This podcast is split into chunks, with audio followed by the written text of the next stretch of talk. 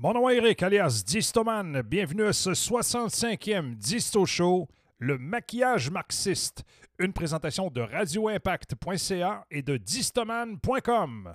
Pour les marxistes, quiconque contrôle la capacité de faire un praxis significatif dans le monde peut façonner la société qui, à son tour, façonne l'humanité. On regarde cela ensemble. C'est parti!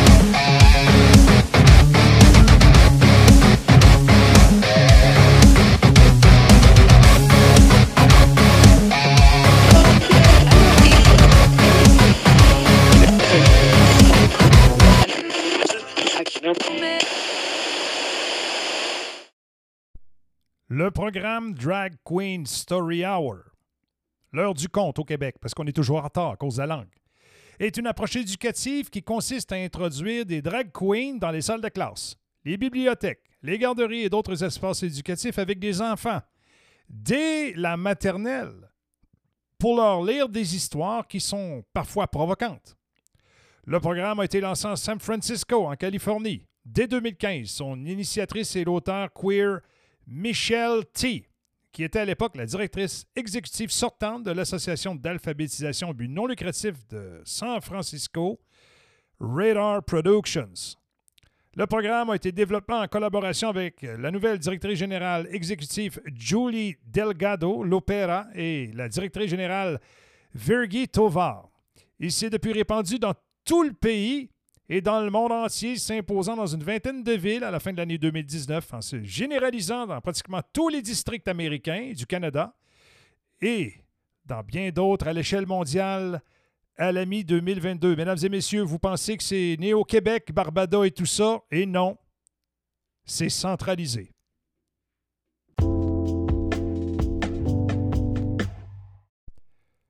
On commence le podcast de façon très raide. Je vous le dis, ça va vous fesser en pleine face.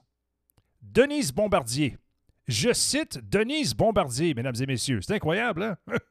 Barbada. On me permettra cette remarque pousse le déguisement féminin au-delà de l'outrance. En tant que femme, j'éprouve un malaise en la voyant exposer cette image à des tout petits. La drag queen n'est pas un statut, c'est un personnage dans un spectacle pour adultes où la grivoiserie et les transgressions sexuelles sont appréciées. Et le Québec se tait, partagé entre une vision naïve et une sidération qui permet que nos écoles soient ouvertes à de telles activités parascolaires. La madame était pas contente. Un autre point de vue maintenant, les Français. C'est important de regarder ce qui se passe outre-Atlantique à propos de ce sujet-là. Le, fameux drag queen qui raconte des histoires dans des écoles, etc. Euh, parce qu'il y a une certaine standardisation au niveau de l'opération de communication. Puis ça, c'est important. La standardisation, mesdames et messieurs, il y a un plan de communication derrière ça. Alors, que reste-t-il de l'école aujourd'hui en France? Ah, ça, c'est important. Entre séances drag queen et formatage des esprits à la normalisation de l'homosexualité, c'est toute une génération qui se trouve déstructurée et donc affaiblie. Quels adultes deviendront-ils? Une masse docile et manipulable, sans véritable identité, sans racines et sans véritable éducation? En fait, tel est le but. C'est le rêve de n'importe quel pouvoir. Une masse contrôlable par une petite élite, elle, réellement formée de manière traditionnelle afin de pouvoir gouverner et se reproduire. Pourquoi tant de haine envers nos enfants? L'extrémisme n'est pas là, où on veut nous le faire croire.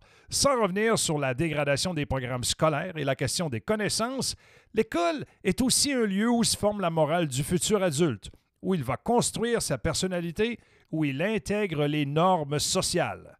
Si l'école est un lieu de sociabilisation, où l'enfant doit apprendre à vivre avec les autres, avec leurs différences, l'école ne peut et ne doit pas être un lieu de propagande. Or, Le ministère de l'Éducation français, suivant évidemment les consignes mondialistes, fait entrer de force les propagandes transgenres et le culte des minorités sexuelles, sans même parler de la simple vulgarité. Que dire face à l'intervention de drag queens dans les écoles maternelles?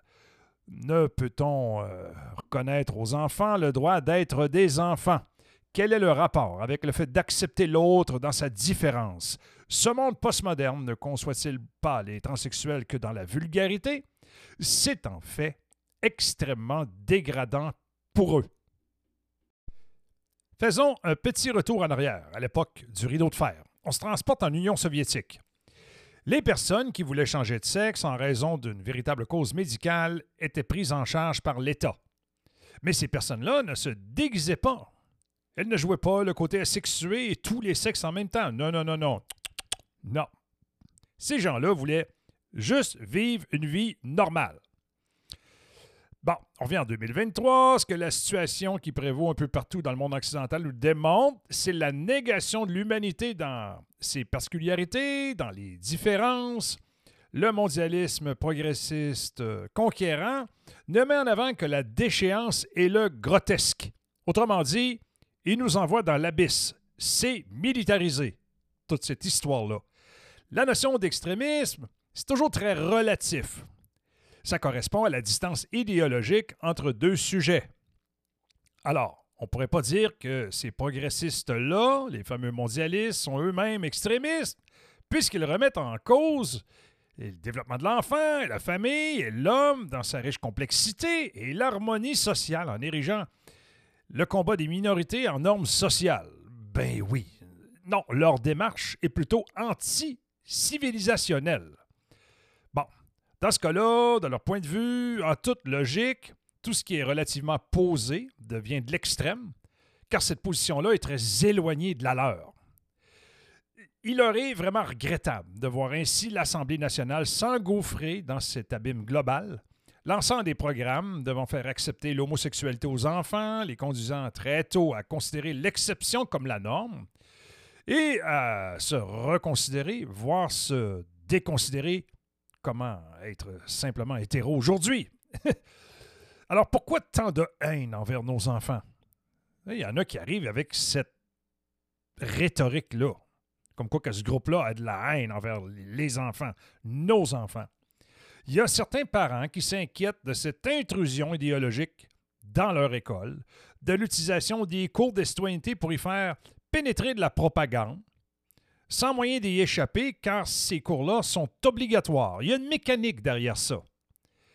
Et c'est ce que je vais tenter du mieux que je peux de vous démontrer en écoutant ce podcast drette là.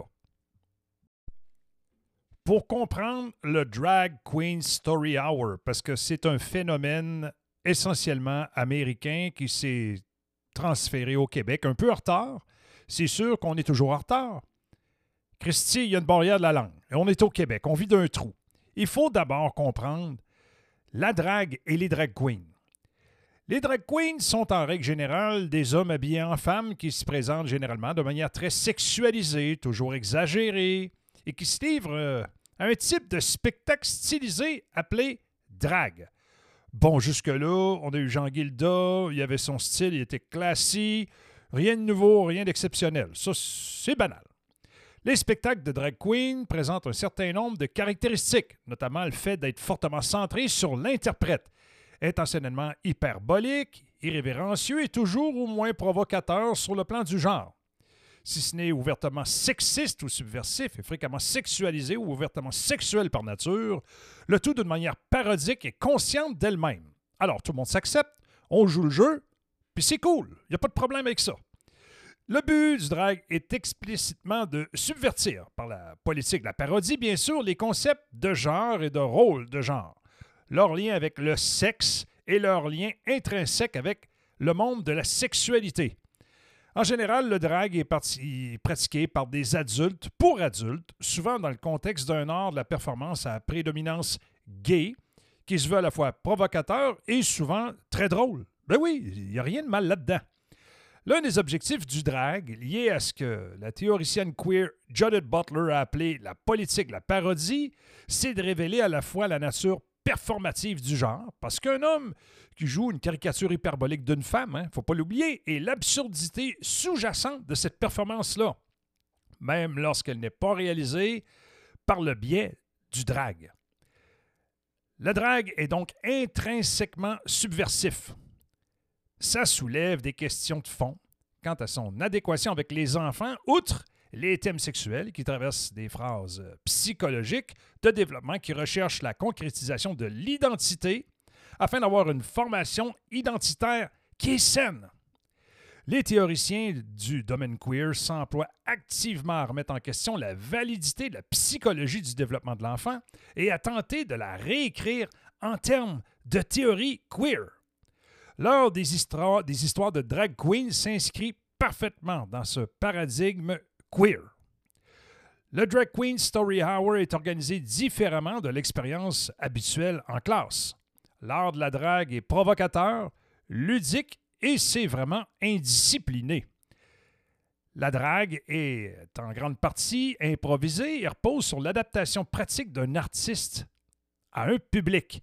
C'est un art de savoir quand il faut improviser, faire une pause dans son rôle de reine du contrôle ou de laisser place à un peu de chaos.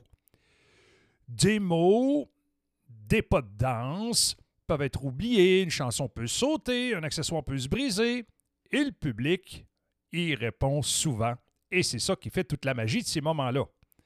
Les drag queens ne s'intéressent guère à des idées aussi mécaniques et ennuyeuses que la gestion d'une classe. Non, non, non. La gestion de classe, en tant que cadre, s'appuie sur des règles et des procédures comme une sorte de modèle d'usine pour un contrôle de la qualité. Ben oui.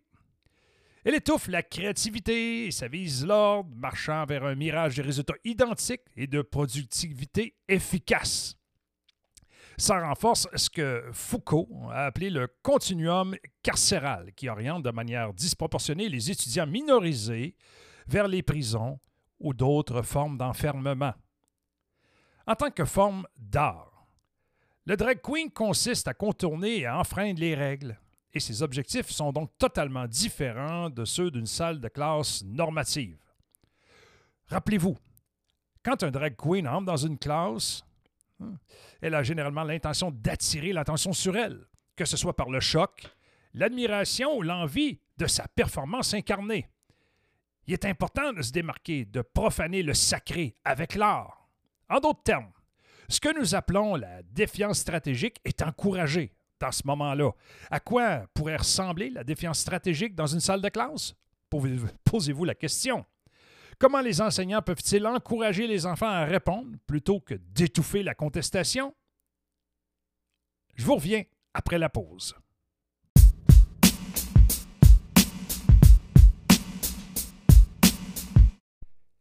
Elliot Eisner, spécialiste de l'éducation artistique, a écrit que dans les arts, les jugements se font à l'absence de règles. Comment les éducateurs peuvent-ils apprendre aux enfants à remettre habilement en question l'autorité ou à enfreindre les règles? Ils décrivent également le programme de cette manière, en soulignant son rôle en tant qu'approche pédagogique générative. On prend l'intérêt du public pour le Drag Queen Story Hour, l'heure du conte, comme point de départ pour mettre en évidence le travail pédagogique génératif que la drague peut offrir aux enfants. De nombreux éléments de la Drag Queen Story Hour ou l'heure du conte sont communs à l'éducation de la petite enfance. Des couleurs vives, de la musique, de l'art et des jeux imaginatifs. Autrement dit, ça attire l'attention. Un enseignant adulte dirige une classe de jeunes élèves. Ce qui est différent cependant, c'est que l'enseignante est un drag queen. Ben oui. Elle brise le stéréotype limitatif de l'enseignant. Elle est bruyante, extravagante et enjouée. Elle encourage les enfants à penser par eux-mêmes et même à enfreindre les règles. Elle est le produit exponentiel de Mme Frizzle et de Bob, la drag queen. Ben oui, c'est une enseignante queer. Pour l'adulte sans imagination, ce qui ah, décrit la plupart d'entre nous. Il peut sembler que le monde des drag queens et celui des enfants sont incroyablement éloignés l'un de l'autre. Pourtant, leur rencontre a poussé de nombreux spectateurs à se demander pourquoi ils ne l'avaient pas envisagé plus tôt. Julio Delgado Lopera, cofondatrice du mouvement américain Drag Queen Story Hour, évoque cette affinité méconnue dans une interview. Je cite Je pense qu'en général, les queers ne sont pas mélangés avec les enfants, surtout les drag queens. C'est un monde d'enfants très imaginatif. Elle a dit ça sur Graph en 2016. La cofondatrice euh, Michael T ajoute Elles sont toutes deux très drôles et voient l'humour dans le monde. Et pour les drag queens, il s'agit de repousser les limites et les frontières. Rudy 2018. Ces généralisations ne s'appliquent peut-être pas toujours, mais ces commentaires nous amènent à poser la question suivante. Et si nous prenions au sérieux le jeu, le défi et l'imagination en tant que forme de production de connaissances? Ah!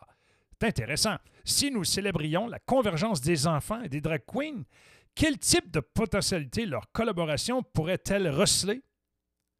Hein? La compréhension du Drag Queen Story Hour, l'heure du conte, en tant que provocation générative dans la pédagogie critique queer est essentielle pour la comprendre dans son ensemble.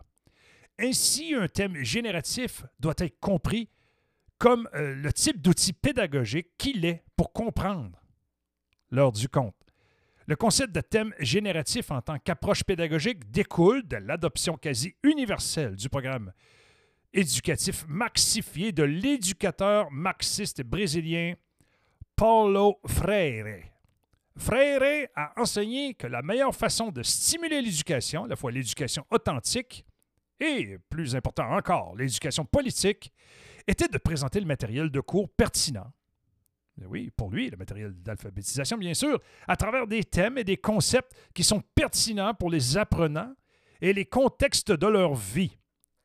Les meilleurs supports doivent susciter l'intérêt en générant un engagement émotionnel et politique en raison de leur pertinence particulière par rapport à la vie des apprenants, y compris sur le plan psychologique et émotionnel. Ces thèmes-là sont ensuite regroupés par les éducateurs et présentés aux apprenants de manière à fournir une éducation politique, c'est-à-dire une programmation marxiste, dans les, contextes concrets de la vie des apprenants ce qui les incite prétendument à vouloir apprendre le contenu académique utilisé comme véhicule médiateur de la leçon politique. Les termes générateurs sont donc, en règle générale, provocateurs et politiquement, politiquement pertinents pour la vie des apprenants. En fait, ils sont censés susciter de fortes réactions émotionnelles, qui sont considérées comme un signe d'intérêt et d'engagement et donc de probabilité de s'engager dans un apprentissage plus approfondi, par exemple, apprendre à lire, pour que les apprenants puissent en apprendre encore plus sur la façon dont leur situation politique les opprime. Voyez-vous?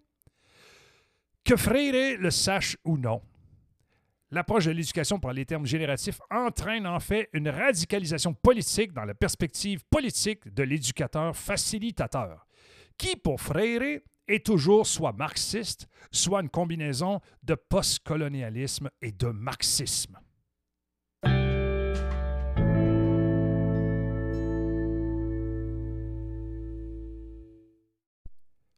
L'heure du conte de drag queen est provocatrice, en sens qu'elle suscite de vives réactions de la part des élèves, qui posent ensuite des questions sur les questions de sexe, de genre, de sexualité, etc. L'esthétique du drag queen peut permettre d'explorer la curiosité des enfants à l'égard des normes sociales qui reflètent souvent des incohérences dans ce qu'on leur a enseigné, et c'est normal. Lors de nombreux événements, bon, de l'heure du compte, peu importe où ça se passe, que ce soit ici au Québec, ailleurs au Canada ou aux États-Unis, les enfants posent des questions sincères telles que Es-tu un gars ou une fille? Ou pourquoi es-tu habillé comme ça? Ça embarrasse souvent les parents ou les enseignants qui sont bien attentionnés face au phénomène quand même.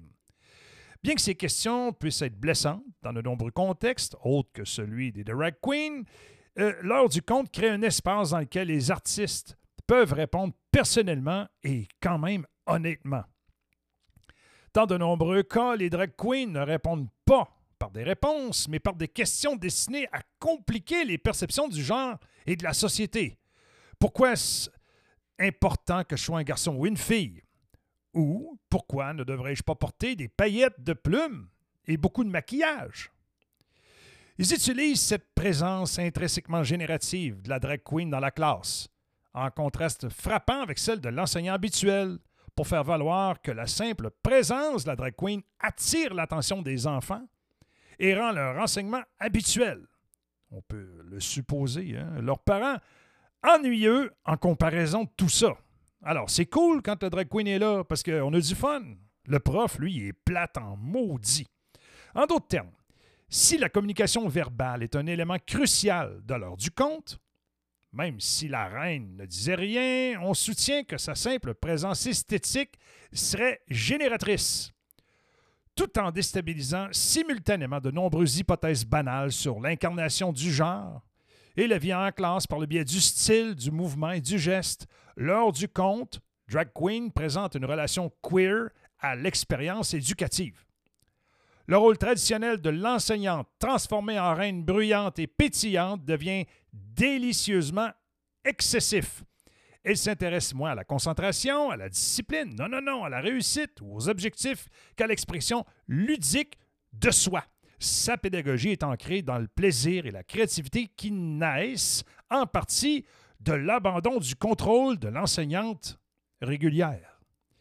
Il convient de souligner que jusqu'à présent, nous avons entendu dire que l'heure du conte drag queen existe pour être générative dans les buts suivants.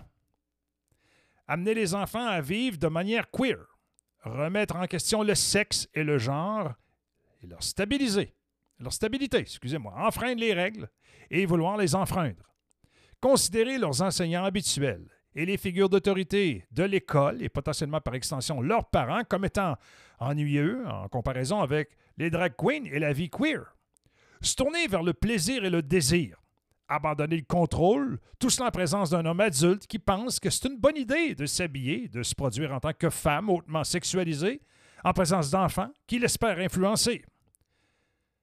Comme on peut le voir, on peut ajouter à cette liste-là le fait de les inciter à adopter des modes alternatifs de parenté, au sens de la famille queer, que l'on quitte pour sa vraie famille, que l'on choisit dans la rue ou ailleurs. On appelle ce programme-là du grooming. Il faut en être averti.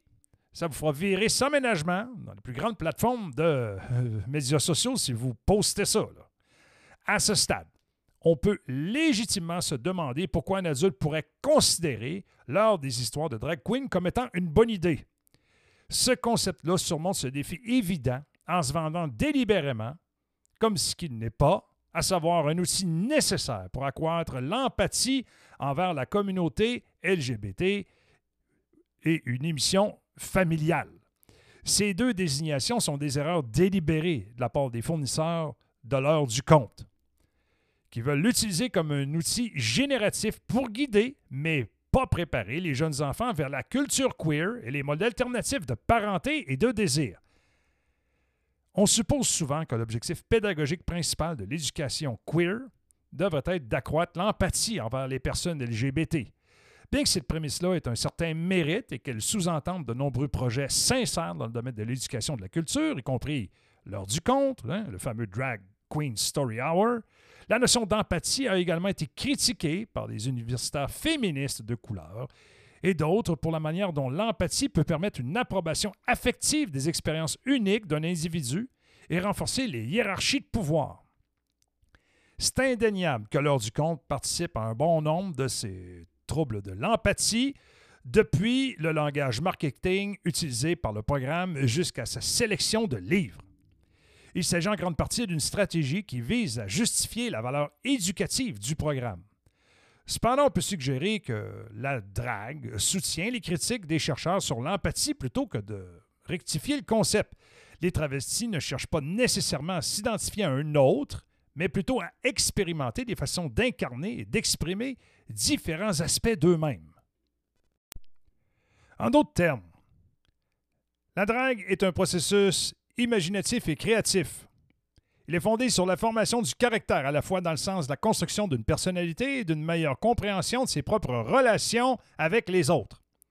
Cette approche-là pourrait aider certains élèves à trouver des aspects uniques au queer d'eux-mêmes, plutôt que d'essayer de comprendre ce que c'est que dans le fond d'être LGBT, parce qu'il y en a plusieurs qui s'en foutent complètement.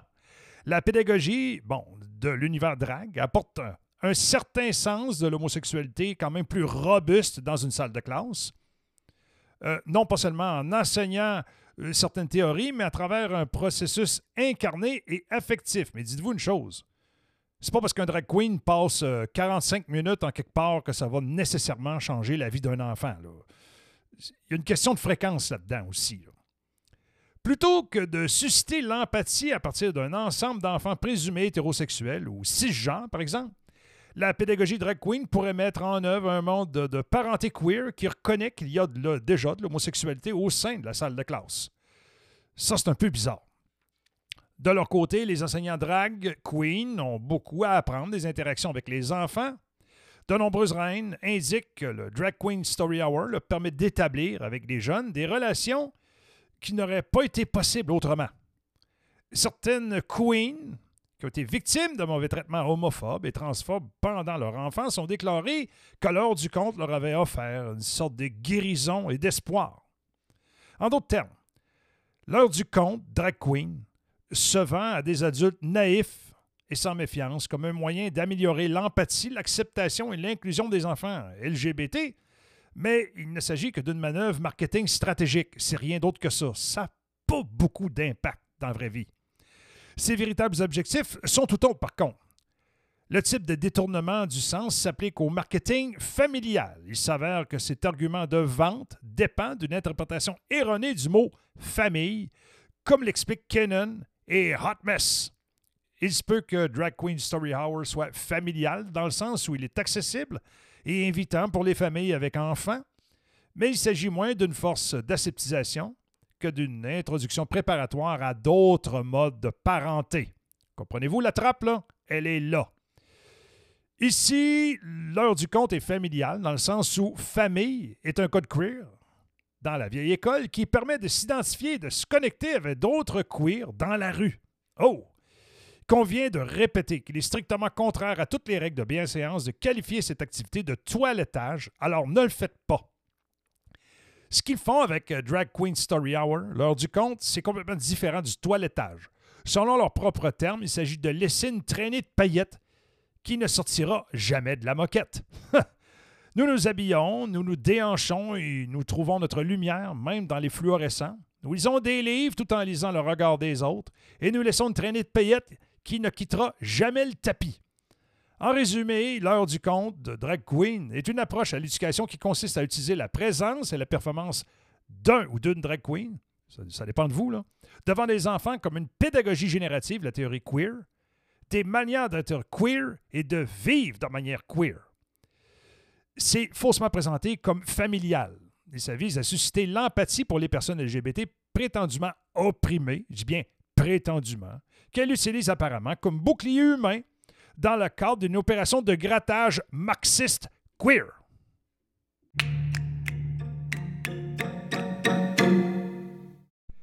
Il y a quelque chose qui a très mal tourné dans l'univers de l'éducation un peu partout en Amérique du Nord. Les écoles sont remplies de politiques identitaires qui sèment la discorde et s'appuient sur la théorie critique marxiste. Mais il semble presque impossible de mettre le droit dessus et de lutter contre elle les enfants sont sexualisés de plus en plus tôt, ce qui perturbe leur vie et leur bien-être. Les enfants, ils apprennent pas à lire, à écrire, à faire des mathématiques ou à obtenir des résultats scolaires dans quelque matière que ce soit, mais ils apprennent à devenir des activistes mécontents, remplis de stress, d'anxiété, de dépression et de peur quant à leur avenir. Ah, la fin du monde s'en vient, de quel sexe que l'Amérique du Nord et les valeurs américaines, même au Canada ici, sont attaquées et les familles en subissent les conséquences grâce aux écoles auxquelles elles confient l'éducation de leurs enfants. En même temps, tous ces nouveaux programmes qui semblent être arrivés sur la scène au cours des dernières années seulement se cachent derrière un jargon confus, des mots à la mode et des acronymes comme CRT, hein, la théorie de la race critique, la CSE, l'éducation sexuelle compréhensive et le SEL, le Social Emotional Learning. C'est difficile à comprendre et à décortiquer tout ça, puis je vous comprends. On est mêlé en tabarnak avec tout ça. Mais le but, c'est ça. Le pire, c'est que tout cela semble provenir d'énormes tendances institutionnelles qui résistent à toute responsabilisation pendant ce temps. Les enfants souffrent et les parents sont de plus en plus inquiets et frustrés, ne savent quoi faire. Moi, j'essaie de vous donner certains cues, certaines lignes, certaines virgules sur lesquelles vous accrochez pour essayer de vous aider si vous avez des enfants en écoutant ça. Ce qui s'est passé, mesdames et messieurs, on va se le dire, on va arrêter de tourner en rond. Le monde de l'éducation, il a été marxisé, c'est-à-dire qu'il a été transformé en un programme marxiste fonctionnant selon une logique marxiste pour atteindre des objectifs marxistes en lavant le cerveau et en programmant nos enfants pour qu'ils deviennent des activistes marxistes. Cette transformation de l'éducation, elle est délibérée, stratégique et enracinée dans la théorie de l'activisme depuis le tout début. Il faut pousser le raisonnement beaucoup plus loin, mesdames et messieurs, en conclusion. Là, vous allez me dire, ouais, j'ai la misère à comprendre ton podcast. Réécoutez-le. Barbada, puis ces gens-là qui chargent 500 pièces l'heure à s'habiller en femme, puis à aller s'entourer euh, de pseudo-familles, entre parenthèses, pour montrer que c'est trendy, puis que dans le fond, c'est ça la bonne affaire à faire, parce que la majorité de ces gens-là, là, euh, les parents qui sont dans ça avec les enfants, c'est des activistes autant que le gars qui est déguisé en avant. Tombez pas dans le panneau. faut pousser le raisonnement plus loin. si vous n'avez pas compris ce que j'essaie de vous dire dans le podcast, s'il vous plaît, réécoutez-le. Faut comprendre le marxisme en tant que théorie de l'économie politique. Le marxisme, là, mesdames et messieurs, c'est pas compliqué pantoute à la base. C'est la croyance que tous les humains sont fondamentalement des êtres sociaux et que leur véritable nature façonne et est façonnée par les sociétés dans lesquelles ils vivent. À partir de là, là le marxisme, ça se résume à deux croyances essentielles sur l'homme et la société. Un, la division de la société par la propriété privée. Certaines personnes se sont illégitimement déclarées propriétaires exclusifs d'un type particulier de propriété privée et ont ordonné à la société et aux récits idéologiques qui la soutiennent de justifier leur revendication de cette propriété aujourd'hui et à l'avenir. Deux, une relation dynamique entre les praxis et son inversion. Les personnes, en particulier celles qui ont accès au pouvoir structurel, peuvent façonner la société en devenant continuellement ce qu'elle est et ce qu'elle sera, ce que l'on appelle praxis. Et en retour, le pouvoir structurel de la société façonne les personnes qui y vivent, ce que l'on appelle l'inversion de la praxis. En d'autres termes, c'est l'homme qui fait la société, qui fait l'homme, qui fait la société. L'homme fait la société, fait l'homme, fait la société. Dans une boucle sans fin de praxis et d'inversion, de cette de praxis-là, c'est ainsi que le marxisme conçoit la société. C'est des Mongols. Fondamentalement, certaines personnes créent une injustice systémique ou structurelle en s'accordant un accès exclusif à une forme particulière de propriété privée en l'utilisant pour façonner la société à leur profit persistant, y compris en organisant des systèmes et des récits qui les entourent pour laver le cerveau des gens afin qu'ils acceptent cet état de fait injuste. Cet arrangement-là devient le principe d'organisation fondamentale de la société, jusqu'à ce qu'il soit renversé de ses marches conscientes dans une révolution sociétale selon la pensée du marxisme. Le mot conscient, c'est le terme clé de tout ça, car les marxistes pensent que les hommes créent la société, et donc eux-mêmes, quoi qu'il arrive. Ils sont toujours en train de faire de la praxie, et l'inversion de la praxie est toujours en train de se produire la société et l'humanité deviennent toujours ce qu'elles ont été, sont et seront, que nous soyons conscients ou non de leur trajectoire. Le marxisme se présente comme la première véritable étude scientifique de l'histoire qui prétend révéler les véritables causes du développement de la société et donc de l'homme historiquement, c'est-à-dire à travers l'ensemble de son passé, de son présent et de son avenir. Jusqu'à présent, on pourrait dire que le processus s'est déroulé en grande partie à l'aveuglette, par des personnes crissement inconscientes du socialisme scientifique, comme l'appelait Karl Marx. Mais euh, ça ne doit pas rester le cas. Il faut qu'on se réveille. Il faut qu'on dise Wow, les minutes. Wow! On peut s'en emparer consciemment des moyens de production de la société et les diriger consciemment là où ils doivent aller, selon les marxistes. Alors, grâce à l'heure du compte, le fameux Drag Queen Story Hour, ce programme de communication centralisé, bien organisé, financé avec du monde qui les aide. Et tout ce qui touche au sexe, au genre, à la sexualité poussée par la gauche marxiste, woke et incontrôlable d'aujourd'hui, la théorie queer a été propulsée au premier plan de la conscience publique. Mais qu'est-ce que c'est? En d'autres termes, l'heure du conte, le Drag Queen Story Hour, c'est le queer marxiste. C'est le marxiste queer. C'est une théorie sur une forme de propriété socioculturelle appelée normalité ou normativité qui, selon elle, a été créée injustement et doit être détruite et totalement abolie. En tant que telle, elle est incroyablement dangereuse et destructrice, en particulier pour les psychologies formatrices et impressionnables des enfants, qu'elle vise en particulier souvent directement par le biais de nos écoles et des programmes de divertissement pour enfants. Alors la question que moi j'ai euh, aux activistes drag queens qui euh, crient qu'ils ne sont pas acceptés, puis qu'ils sont persécutés. Écoutez, là, vous êtes à l'écoute. OK, vous voulez façonner l'avenir? Vous allez voir les enfants dans les écoles, dans les bibliothèques, dans les garderies. Fine, OK. Mais ce n'est pas là que vous allez vous faire accepter. Là, vous allez vous faire accepter, c'est venez sur les lieux de travail. Moi, je travaille dans l'industrie de la construction depuis 36 ans. Je veux mon drag queen qui vient me raconter une histoire le midi. Je veux qu'il soit drôle, je veux qu'il soit bon, puis je veux qu'il me divertisse, puis qu'il me. qu'il m'instruise. Faites-les donc voir. Vous allez voir que ce pas des enfants. Puis vous allez passer un hostie de deux minutes pas cool. Puis ça, vous le savez. Puis c'est pour ça qu'on commence à vous avoir de travers. Fait que réajustez-vous. Parce que là, vous êtes rendu vraiment trop loin. Vous êtes plus arrêtable. Puis à un moment donné, ça passera plus. Là, ça passe.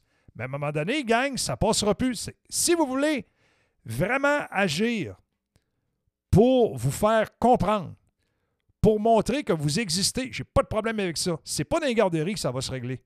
C'est sur les lieux de travail. Allez sur les lieux de travail. Allez divertir les travailleurs. Faites comme Mado. Soyez drôle, créatif et intelligent. Mado, lui, il ne fait pas de théorie du genre. Hein? Il n'en fait pas de ça. Puis, écoutez, le dieu de la drague, Gilda n'en faisait pas non plus. Même s'il n'était pas parfait, il n'a jamais fait ça. Mais il était drôle, il était il était, il était cocky, puis il avait du talent. Si vous voulez vraiment montrer que vous êtes clean dans votre affaire, venez sur les lieux de travail. Vous voulez avoir accès à un milieu de travail qui est cool pour nous montrer votre talent, pas de problème. Contactez-moi par messagerie privée. Envoyez-moi un message via mon site web. Et non, j'ai pas 500 pièces pour vous autres. Je paye pas 500 pièces pour un gars qui s'habille en fille. Ça vaut pas ça. OK? Ça ne vaut pas ça. Surtout pas avec l'argent public. Gentlemen, in exactly five days, we will be $100 billion richer.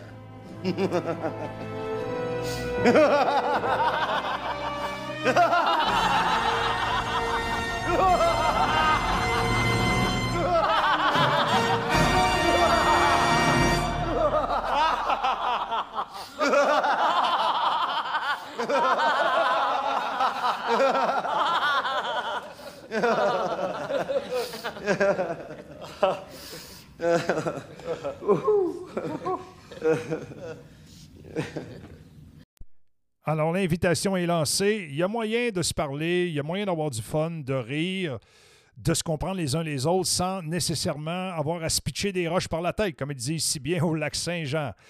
Merci d'avoir été à l'écoute de ce Disto Show 65. Le maquillage marxiste peut-être un petit peu plus compliqué que ce que vous anticipiez. Hein, il y a matière à réflexion là-dedans.